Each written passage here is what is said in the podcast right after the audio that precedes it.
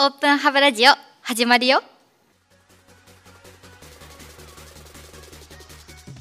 前回に引き続き今回もロフトワークプロデューサーをされています。中塚さんをお招きしてバトンラジオの続きを取っていきたいなと思います。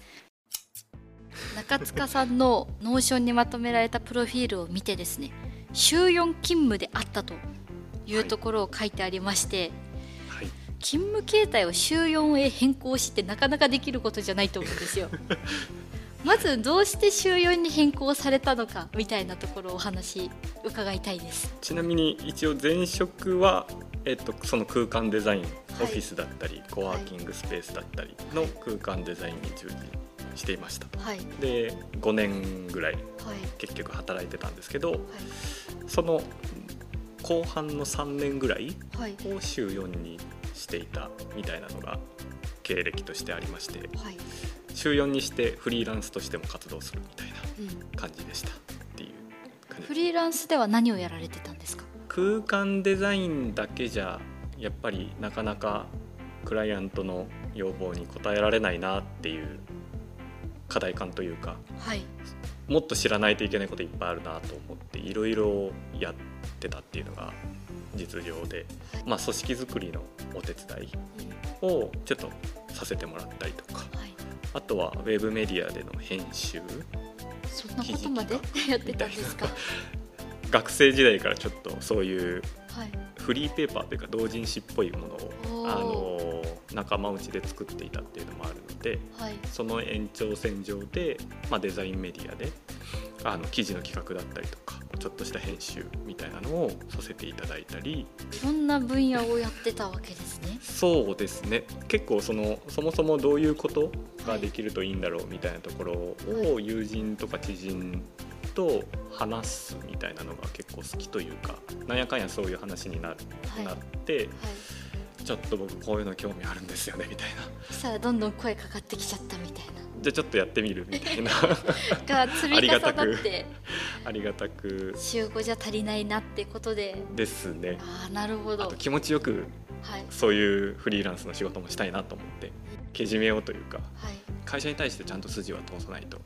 いけないかなみたいなところで、はい、ちょっと外でも完全に転職するとかではないんですけど、はい、チャレンジしたいですみたいな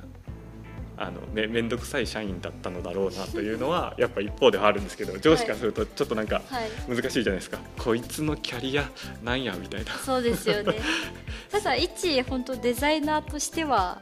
やっぱ悩むべき部分でしっかり悩み答えを出していったっていうところは結果として中塚さん自身ではそのやっぱ決断をしたことには後悔はないと言いますか、はい、どうですかないですねいや本当にそれはちょっとやってみるってさっき言ったような、はい。はい、言ってくれる人が何人かいて、はい、その方々にめっちゃ救われたっていうのはあるんですけど人との出会いですね。ですね。本当に本当にそそれはもう頭が上がらないというか、そこでやらせてもらってあこれはなんか自分ではないなって思うこともあったし、これは結構自信になったなとこれってやっぱ信じてもいいかもしれないなって思う案件もあったりとか、はい、で社社会人未満みたいな、はい、なんかアルバイトいっぱいやるみたいな話かもしれないんですけど、はい、そういう経験をちょっと遅めにしたみたいな。このラジオを通じて中塚さん個人の魅力もかなり伝わったと思う中で今後中塚さん指名で空間デザインお願いしたいよなんてことも生まれたらこのラジオ本当万々歳なわけですよ。はい。中塚さんに頼むとどんな空間を提供してくれますか？プレゼンしちゃってくださいよ、学生の頃に戻って。オラオラオラオラしちゃってくださいよ。どうですかね。でもやっぱ僕は設計しした後までどこまで関われるかみたいなのはすごく大事にしているので、はい、例えば最初のどういうことを一緒にするかっていう、はい、まあ、こう企画するところももちろんそうなんですけどその後どういう雰囲気をどういう運営だったり、はい、こう日々の使っていき方で作っていくかみたいなところまで一緒に考えられるかなっていう気はしてます。人をそういうこう働きかけによって、はい。その場のむ雰囲気というかムードみたいなものをどういうふうに作ってあげると、まあ、組織としてもいいしはい。こう個々人としても楽しめるのかみたいな。うん。そういうところはい。をしっかり考えていきたいなっていうふうには思ってたりするので結構なんて言うんでしょう。それに紐づいてハードを設計するとだったりとかはい。ハードの更新計画を設計していくみたいな、そういうことはできるんじゃないかなって思ってたりします。物を入れるももちろんなんですけどその時に仕掛けを何個かやってきたものの仕掛け回収っていったところも中塚さんとだったらしてそれを反映していけると。そうですね。じゃあこんなにですね自己改革をまあ週4勤務とかですね申し入れてそしてまあ上司もそうやってみたらっていうような声かけできる環境にも、まあ、自らで作ってたと思うんですよ。中塚さんの人となりだとうん思います。うんはい。次に向かいたい先のビジョンだったりをお伺いできたらなと思うんですがはい。ぜひ参考にさせてください。なるほど。うーんなんだろう。まあ結構絶賛悩み中ですっていうのがはい。正直なところではあるんですけど、はいでもやっぱりトゥー企業でもはい。もうちょっと街とかでも全然いいとは思うんですけど、はい。さっき言ったようなこう設計することと実際その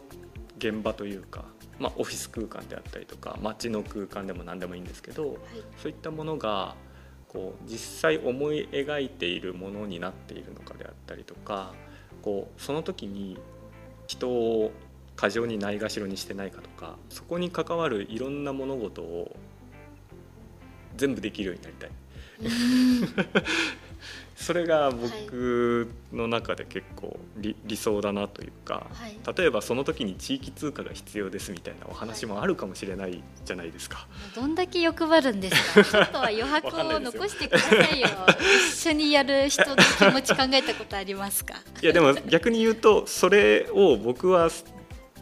作れないものがめちゃくちゃあるというかあこう家具家具ぐらいだったらとか空間のちょっとしたレイアウトとかだったらできるんですけどこう逆にめちゃくちゃその時にかっこいいものが必要ですってなると僕にはできないですし地域通貨なんてもうデジタルなんて分かんないのではい。まあなんかそういったことはもちろんいろんな方とお話だったりとかこうどういう効果があるのかみたいなのをやっぱ僕も学ばなきゃいけないそれが結構ロフトワークにいる一つの理由でもあってはい。デジタル系のこうものであったりとか、はい。地方の街づくりみたいなこともやってますし幅広いですよね。結構そういう行政系のリリサーチデザインリサーチみたいなこともやってますし、なんかそういうこういろんなことがもう社内の中でてんやわんや起こっていてであなるほどこういう案件だとこの人に相談できるみたいなうんこういう案件だとあの人だなと。はい。リソースというかなんかそこに触れられているのが今。でそれをどれだけ吸収してこう僕はプロデューサーっていう職種でもあるので、はい。こう世の中のにいい形で